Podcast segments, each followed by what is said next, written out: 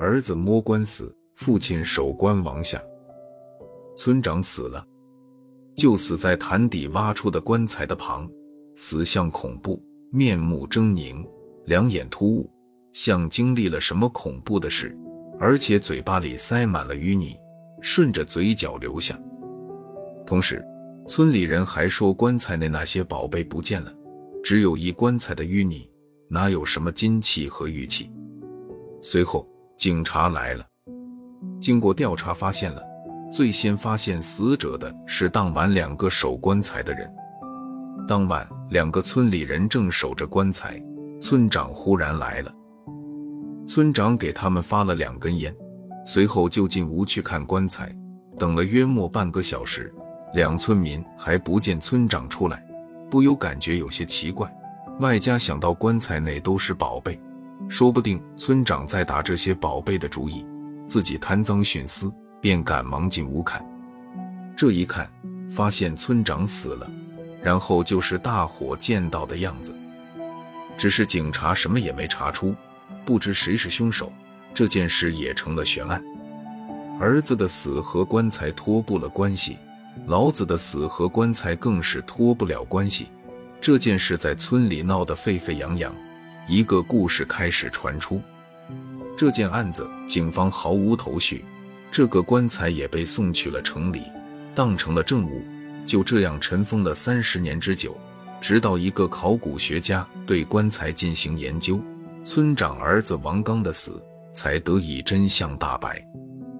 原来棺材里边的死人是个有钱人家的主，陪葬时把大量的金器玉器放在了棺材里，那时候。那家人怕盗墓的居心叵测，便让造棺材的木匠给棺材设置了机关，说是只要有人触碰到棺材，都会被一条黑布带勒死。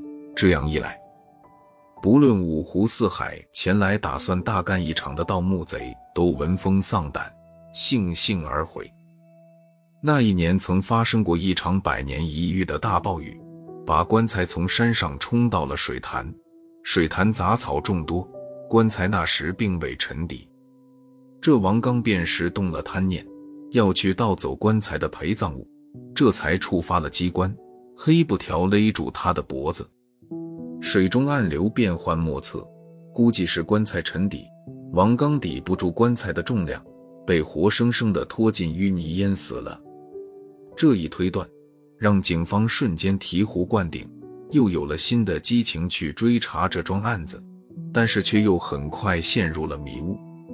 这棺材年代久远，村里人都不知里面藏有宝贝，到底是谁把这个消息透露给王刚的呢？再说回那村长的死，至今都解不开，到底村长是怎么死的呢？再说回那一棺材的宝贝，怎么就一夜之间变成了满满一棺材的淤泥？这也太扯了。再说回那两个当班守棺材的人，自从三十年前警察放弃调查这桩悬案后，两人就在村里人间蒸发了一样，消失得无影无踪。这一切到底是村民所说的邪乎，还是背后有人精心谋划的一桩惊天杀人盗宝案？若有这般心思缜密的头脑，还如此天衣无缝。